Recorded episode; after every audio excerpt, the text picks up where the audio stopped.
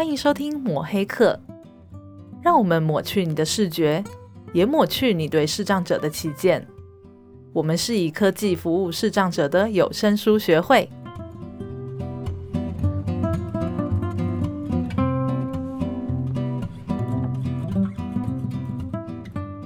大家好，欢迎收听抹黑课，我是主持人木炭。嗨，我是 Vincent 阿贝。好，哎哎，先阿贝先不要讲话。听众，现在麻烦打开你的 YouTube。然后搜寻什么？搜寻公共电视人生剧展，继续。口述影像，继续。母亲的。没有的。没有的啊，是母亲练习曲。对，上个礼拜盛宏老师有跟我们分享说，他认为那个母亲练习曲是一个口述影像做的还不错的影片，就是短版啊。对对对对对，嗯、所以哎，麻烦大家现在搜寻，然后去看。哎，我只给大家三分钟哦，麻烦不要看太久，因为你们还要回来听盛宏老师继续的分享。对，好，那我们就请大家按暂停哈，然后自己去听三分钟。嗯，那我们就顿一下哈。好啊，三分钟过了，哎，大家回来了。时间过得好快哦。好啦，那我们这个礼拜要聊的什么呢？啊，我们这礼拜其实啊，要跟盛宏老师针对我们口述影像跟视障者相关的重建。到底有什么样子的影响跟连带的一些发挥啊？我觉得这个礼拜我们会听到更多更深入的东西。嗯，那我就不多说话啦，就麻烦大家继续听下去喽。嗯、好，交给盛红老师。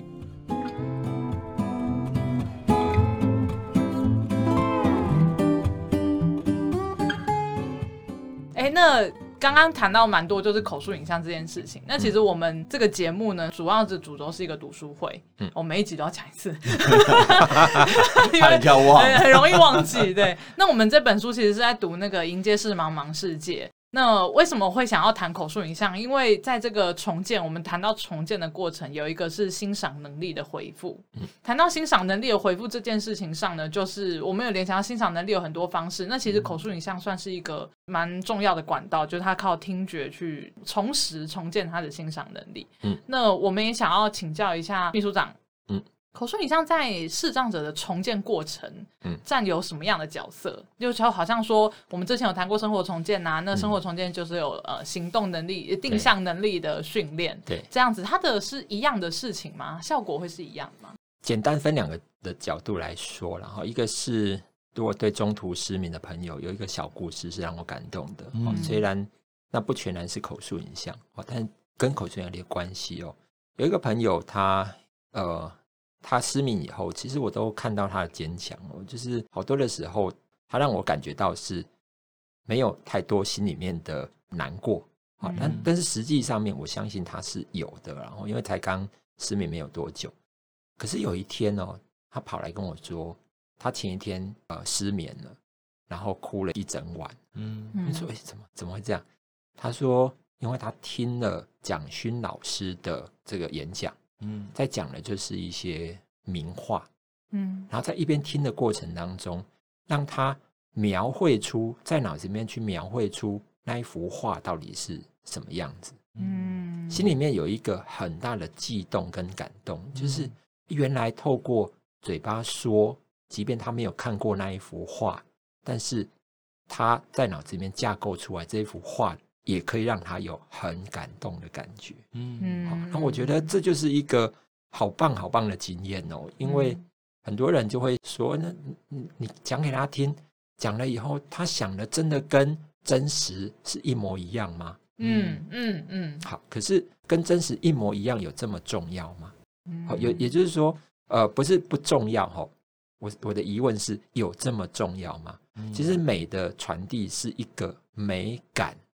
感觉哦，是一个美感经验哦，不是一个这个写实经验，不是这个东西。好，所以呃，我觉得在口述影像它可以做到，或者不止口述影像了，因为有时候还要搭配上一些这个触觉的感知啊，去用触觉去感觉。所以呃，如果回复欣赏能力这件事，我们就要说，视障朋友的欣赏能力绝对不能只有音乐。嗯，视觉化的东西也是在这个世界上是重要的部分。嗯，好，那呃，刚刚举的这个例子，它让我知道，原来美感的经验是可以透过语言，在一些人的脑子里面去建构出来，而且真的有感，嗯嗯，美感，好，真的有那个感，好，好。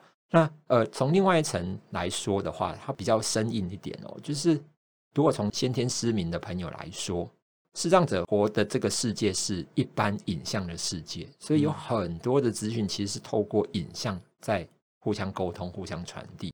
那如果一个从小失明，他没有理解到这些资讯的人的话，那他就会没有办法跟一般人做很多的沟通。好，举例哦，好，比方说现在呢，这个同学们啊，小朋友们在流行角落生物啊，然后角落生物呢，就很多小朋友在那里聊角落生物怎么样，怎么样，怎么样。这个全盲的视障朋友，如果从来没有人跟他讲过角落生物到底是什么东西的时候，他没有办法参与话题耶。嗯嗯，对，嗯，好，那呃，一起在照相的时候，我们也曾经发生过啊，就。那个拍照人就说：“哎，好，来，大家好，我们一起做一个啾咪的动作。我是呀，啾咪什么比？好，这也很实际。好，就是在社会参与的过程，影像资讯的沟通是重要的。因为即便我们用语言跟别人沟通，里面也充满了很多的影像的语言。”好，那我就会说，口述影像其实也是扮演这样的角色，嗯、去让视障朋友建构出有这样的的能力。好，那我简单总结，就是说，口述影像我们希望做到几个层次啦。好，第一个，是让朋友呢要能够知道，好，要知道到底影像的世界是什么。嗯，好，那第二个层次呢，他要学到。嗯，他学到学到呃，一般人是怎么样利用这些资讯的啊？哦、嗯，然后这个知识层面的、哦，他会学会一些表达，说不定他学会这些表达，就可以去写小说啦，做什么样的这个创作啦，都有可能。好，嗯、那单纯就知识的学习到，哈刚刚说知道哈，然后学习到还不够，可能慢慢的是让朋友在心里面就会有一些感受。好，所以第三个层次，我们希望。让上朋友都能够感觉到，当他有感觉的时候，他就可以做到很多事。嗯，对，老师果然是有心理背景，真的是没有，真的好好有逻辑的说明哦，逻辑啊，听得好开心。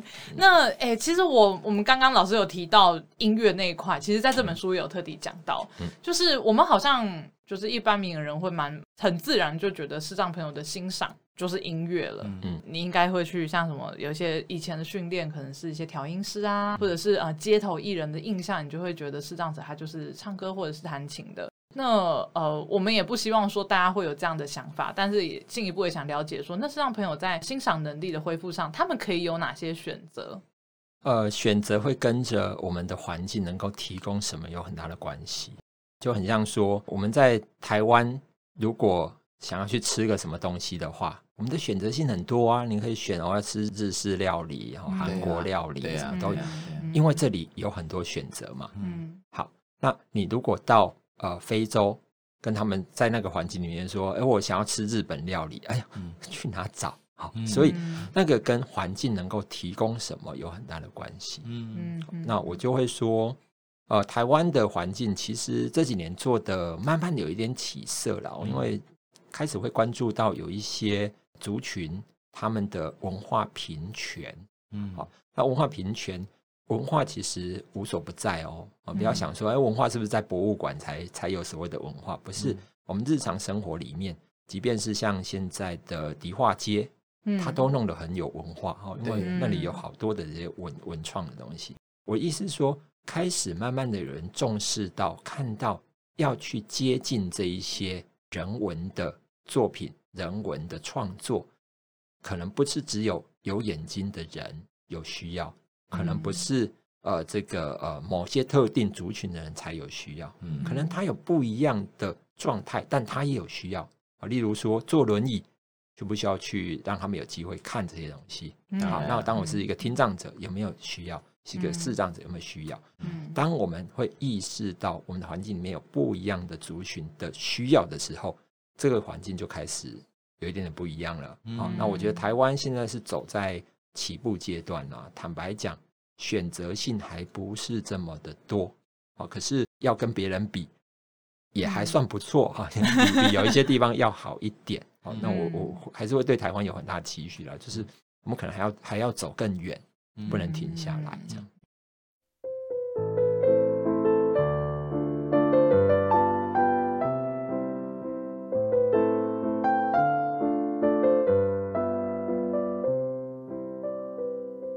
老师刚刚讲到文化平权，嗯，哎，我觉得蛮好的，因为其实，在我们的服务里面，其实也比较常谈到资讯平权。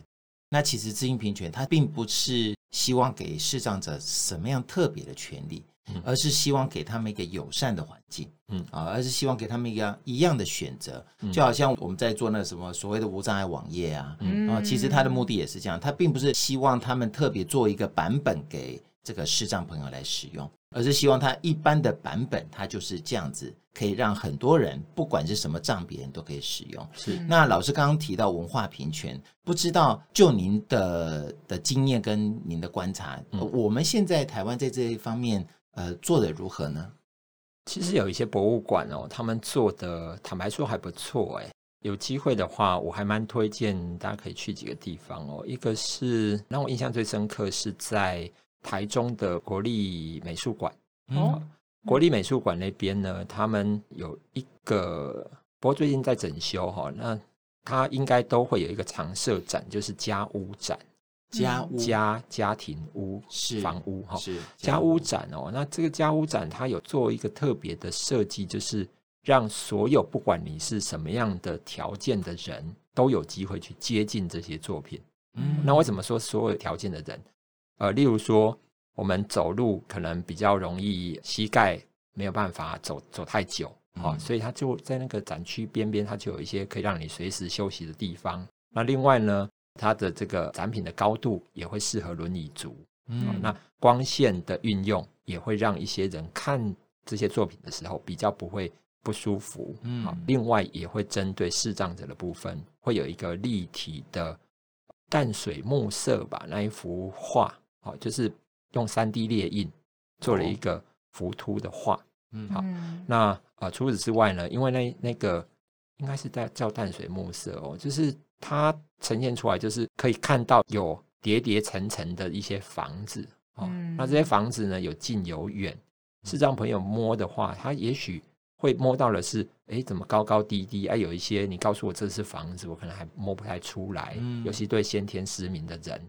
因为角度不一样，在画里面呈现出来的的那个房子的，好像好像说正面跟 呃四十五度有一点透视或什么的感觉，对，不一样。嗯、好，那所以为了要教视障朋友，尤其是先天盲的朋友认识不一样的角度画出来的房子到底长什么样子，所以他那边另外会有一个介绍触摸的这个图形的介绍，嗯、就是让你摸到哦，这个叫做正面的房子。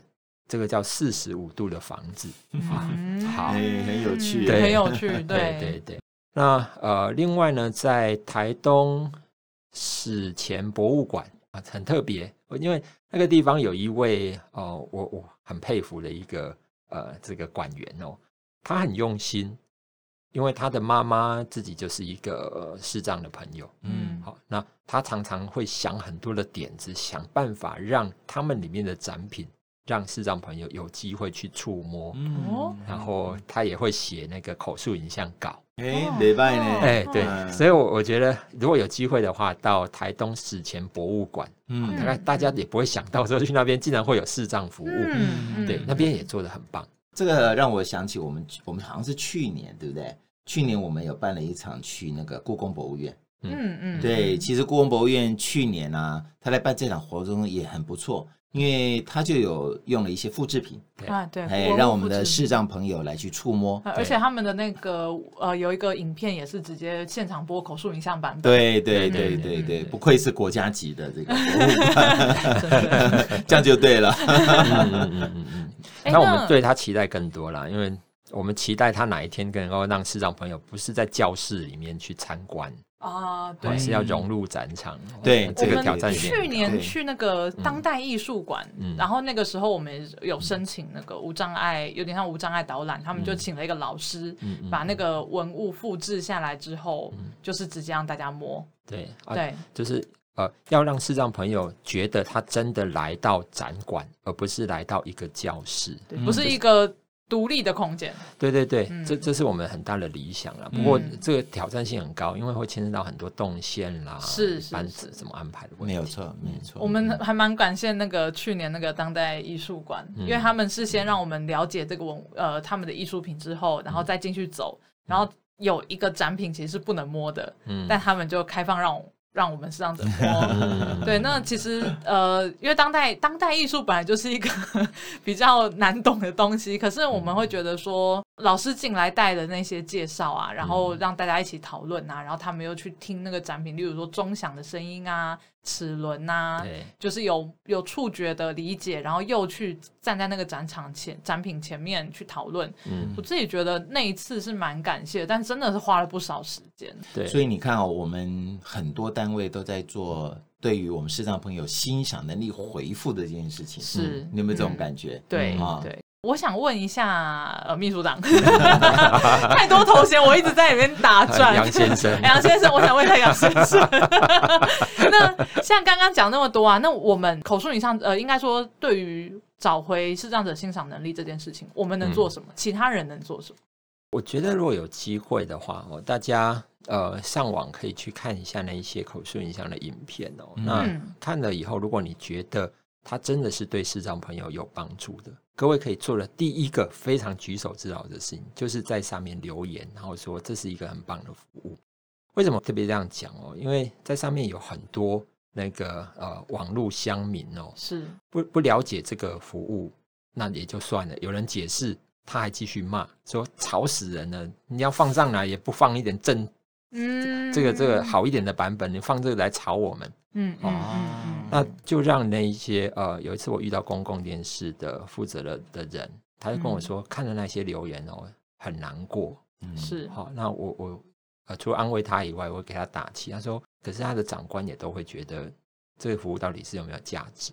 哦，好，所以有时候我觉得啦，我我不不批评这些人他们的。起心动念是什么？但是我我有时候看了这个以后，会有点感慨，就是好像是让朋友的人数比较少，所以出的声音比较小。嗯，那不需要的人随便两个人发个声音，我们就被淹没了。是 啊，所以呃，要拜托大家，如果愿呃愿意帮忙的话，大家尽量到 YouTube 上面有相关的服务，你觉得很好，就留个言吧，鼓励一下这些制作的人。没错，多支持，多支持，是是是。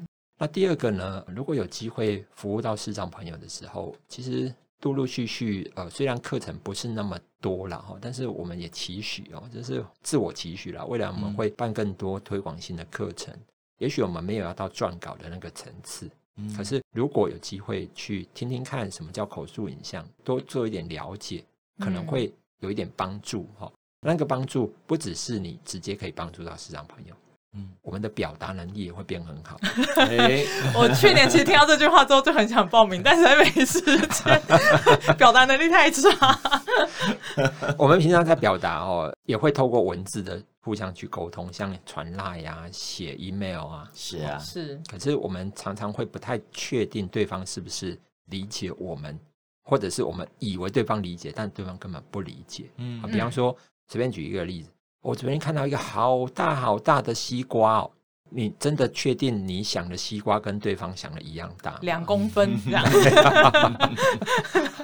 可是我们常常会用那种模棱两可的语言去互相沟通，嗯，那人跟人之间的误解，其实很多的时候就是因为讲的不够，让对方能够懂，所以产生了误解。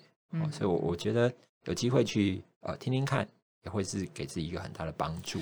我刚听老师这样讲完啊。嗯我觉得口述影像对我们一般的明眼人最大的帮助，有可能是来自于以后你讲话会有重点。哎、欸，我我口述影像一下阿伯那个眼神锐利的对着我，然后跟我说讲话会有重点，有重点，不妙不妙。不过确实啊。刚刚老师前面就有讲嘛，你一个画面，你到底会看到什么？嗯、什么是重要的？其实很多人可能抓不到。嗯，你在进来写稿的时候，你就可以感觉到了。嗯，没错没错。而且我刚刚老师讲那个现在的人用文字啊，就是很有感，像那种比较多人的 LINE 群组啊，嗯、其实大家在。就是有的时候只有文字很难去表达自己的情绪或者自己真正的意图，就很容易会有误会，所以才会有贴图这种东西。哎，对对对对，然后贴图太多被人家写没有诚意。不过这真的是很多人就要用很多的文字去呃说明啦，就有点像是解释说啊，我我我不是这个意思啊，或什么什么。那我会觉得说，有时候更精准的文字叙述，或者是你讲话练习一种不同说话的方式，会有不一样的效果。这是为什么我真的很想报这个课程，我真的一直在一直在关注，才是磨习干。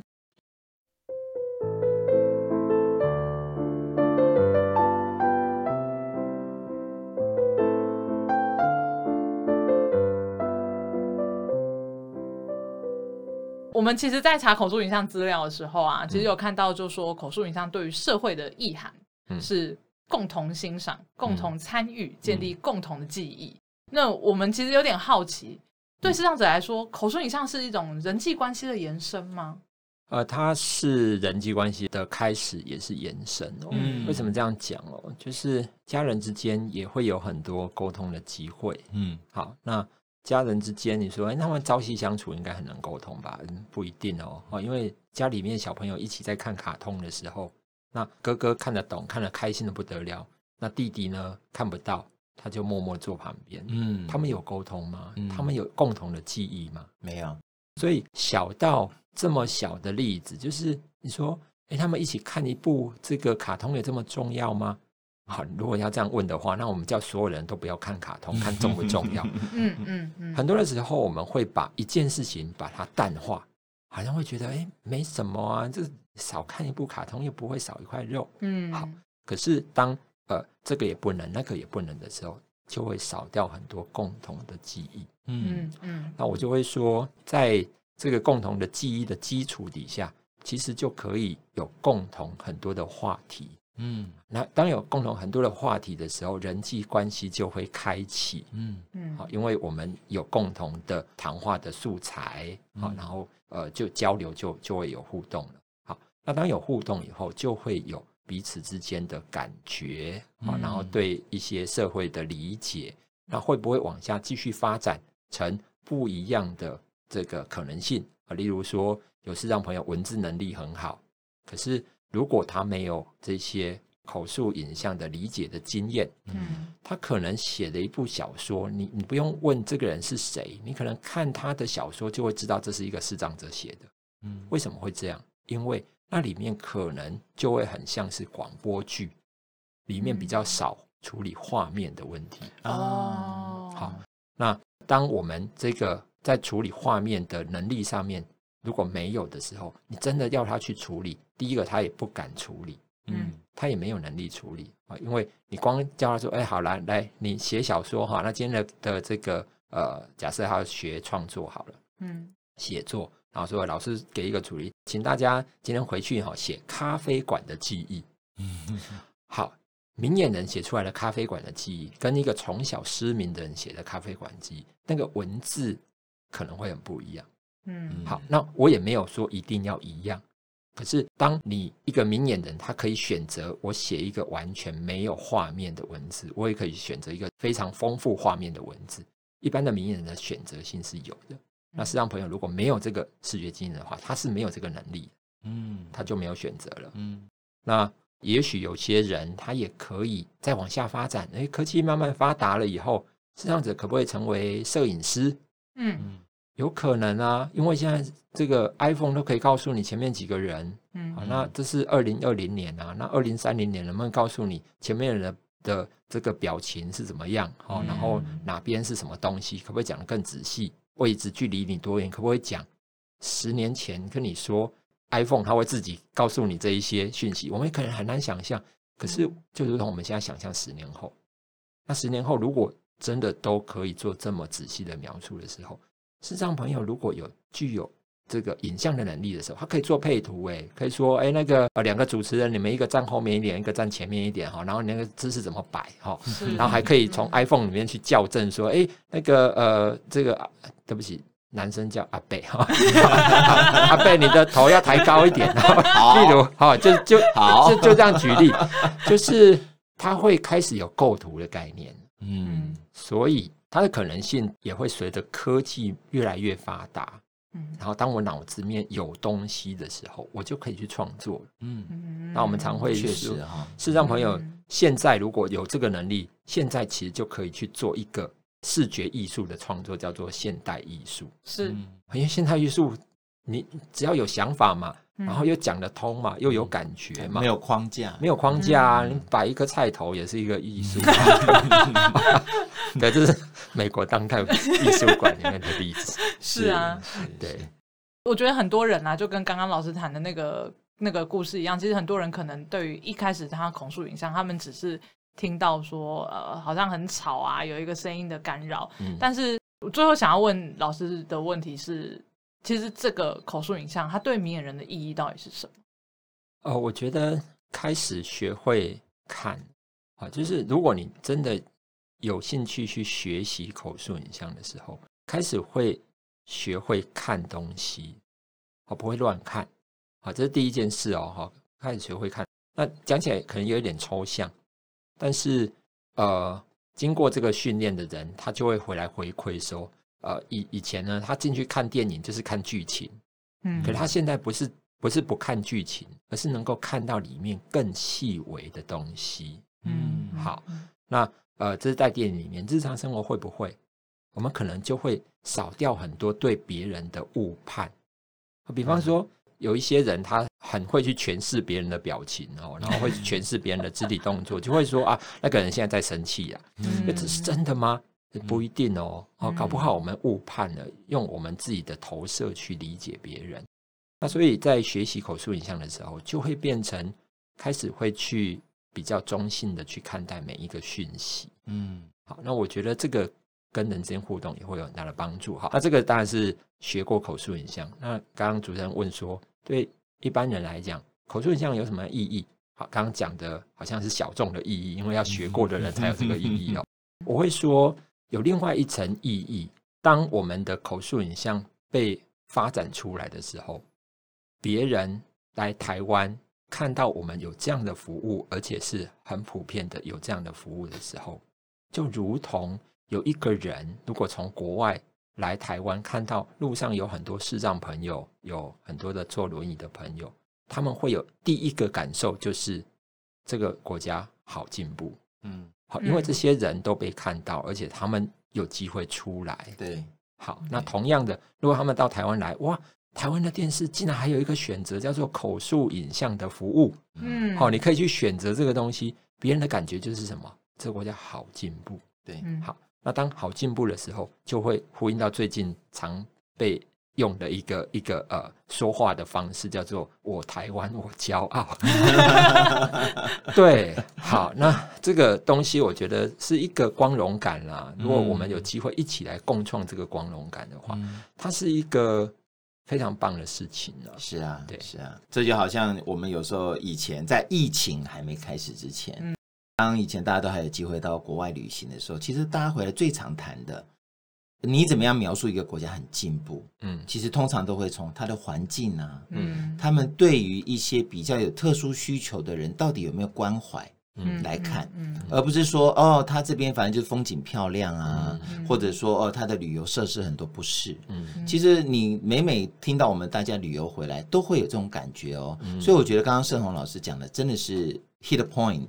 就是能够让大家理解哦，如果今天我们光从口述影像这件事情来做的话，其实对于我们国家，对不对？嗯，对于我们这块土地的帮助就很大了耶。嗯，好，嗯，对，好赞，好赞。对啊，最后其实呃，老师刚刚也有讲嘛，就是说希望大家可以多多去理解，多多去听，因为其实口述影像这件事情啊。对于视障者来说，我觉得很重要的是，真的就是刚刚老师讲的沟通的桥梁。对，那我之前也是有看过的故事，就是说家人其实不太会跟视障的家人相处。嗯、后来他们去了解了口述影像什么之后，他们出去就可以去，例如说形容路边的招牌啊，形容公车、嗯、公车站的样子啊。嗯、那那个视障者本人也开始渐渐的可以参与他们的生活，嗯，然后可以找话题，他说：“哎，那那个站牌的图案是什么样子啊？哦，为什么这样设计？这样。嗯”它其实是一个很小的线索，但是是可以，真的是可以带给他们比较多沟通的机会跟娱乐。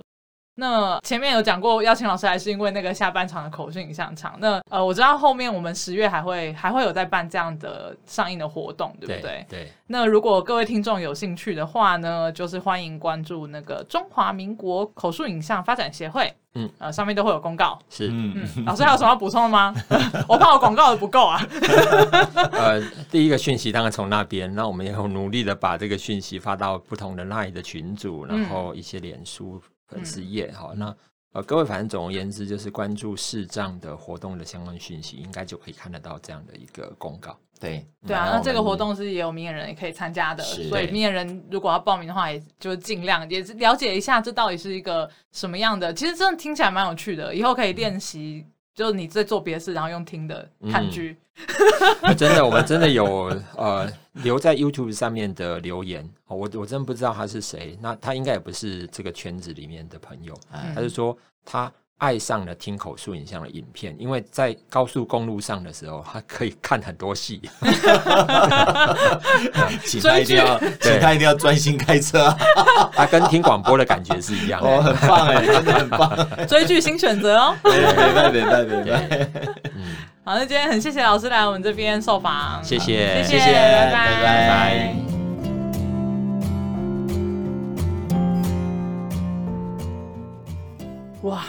宋老师真的是很会讲，我觉得真的啊，而且我觉得听完之后啊，我真的觉得在那个口述你像这个看起来好像只是在视障服务，或者是我们在看一些电视啊、电影里面的其中一小段服务的东西而已。可是事实上，跟我们视障者的关联还蛮大的哦。是啊，我记得去年跟盛宏老师合作的时候，其实我就请教过他口述影像的事情。嗯，嗯，那以前我们真的就只是觉得把画面东西念出来。哎，对对，就像我这个上一集一开头这样乱讲一样。对，但是我上完盛宏老师的课，我口述影像能力还是很烂。不过，呃，盛宏老师在站在他的角色去分享的话，嗯、就会觉得哦，这个东西对视障者的意义到底是什么？嗯，嗯，而而不是我们。自以为是的认为这个是嗯、呃，只要提供了就是很好的东西。对啊，对啊，尤其我觉得哈、哦，这个参与感这件事情是一件很重要，就是因为口述影像这件事情啊，它可以让我们视障朋友不仅仅自己可以更理解这个电影的内容在讲什么，他也可以跟他的朋友啊、家人产生一种连结，你知道吗？嗯、就是大家就有话题可以聊，嗯啊，所以我觉得这样子的一个。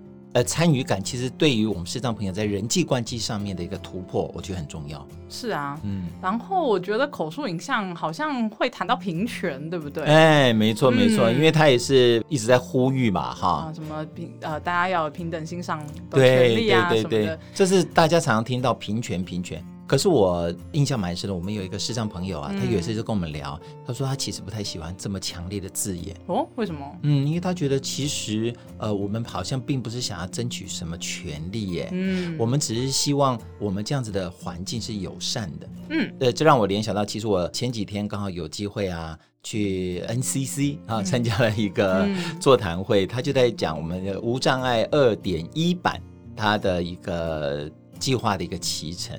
那其实二点零、二点一，大家有机会自己去看那个 NCC 的这公告就好。可是我觉得里面有一个蛮重要的，就是其实大家里面还是比较喜欢讲平权。嗯嗯。哦，那我我觉得其实这种亲和力这样子的议题跟说法，我觉得可能会比平权要更来得好。因为毕竟我觉得我们就是跟我们只是希望能跟我们一般的听众朋友一样。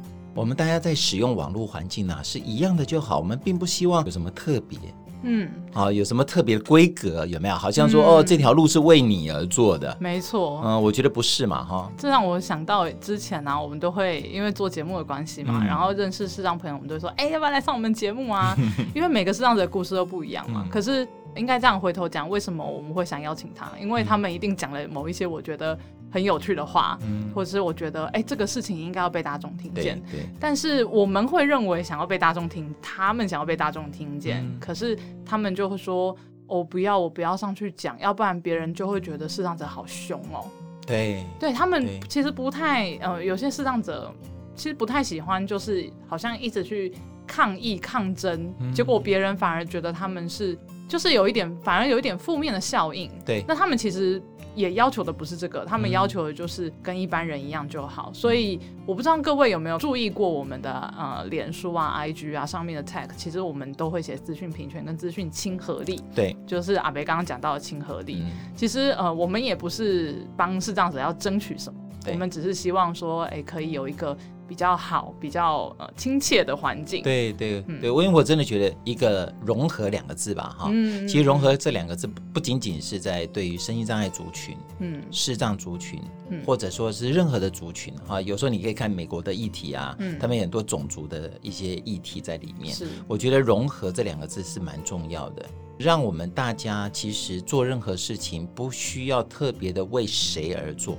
我们设计出来的任何样子的规范啊，或者任何一样子的东西，都是大家都可以用的。嗯，诶，我不是在打广告，其实我蛮希望他业配我们的啦，哈，比如说像 Apple 啊，还早嘞，对没想，可能这辈子都没有。不过希望他有人有听到，因为我觉得，呃，我我自己本身。本来不是用这个 iPhone 手机，而且也有点讨厌这些嗯爱爱用 iPhone 的果粉们。哎，这个剑有点尖。呃，对。可是我来这边之后，我真真的发觉哦，哇。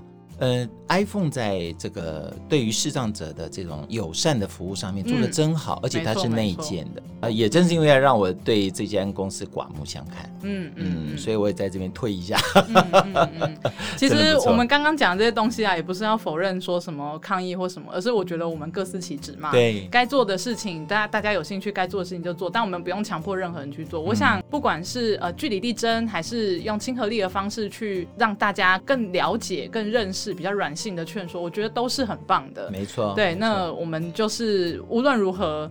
我想这些东西都是他们与生俱来应该得到的东西，嗯，而不是特地就刚刚阿贝刚刚讲的，而不是特地为了谁去做。我们也不是特地开一个规格给身心障碍者，嗯，其实我们希望的是，呃，大家都可以更自在的在这个社会生存。对，没错，我觉得人人生而平等了，嗯，这句话虽然是老词儿，嗯，可是很很有意义。好，不要再讲下去了，我觉得等一下阿北怒火发挥，我就没有办法收拾了。哎，不要抹黑我。好啦，那我们今天节目就到这边，嗯，那我们就下礼拜见。哎。帮我们宣传一下，我每次结尾都会讲的。哦，对对对，不要忘了在我们的这个。呃，五星平等，对不对？评五星平等，评论啦。啊，五星评论，好好，我又被骂了。五星评论呢，最主要是要给我们一些回馈。哎，我们蛮希望大家听众都能够给我们节目一些回馈啊，让我们可以做得更好。嗯，好，下一个呢？啊，呃，也希望大家有空可以看看这个我们的脸书或追踪木炭的 IG。哦，好棒哦，都有在听我说话，可以吗？好棒哦，一百分。好，给你五星评论。好，谢谢。好，那我们就下礼拜见喽。拜拜，拜拜。本节目由正成集团赞助，社团法人台湾数位有声书推展学会录制剪辑，有声书学会以科技服务视障者的 NPO。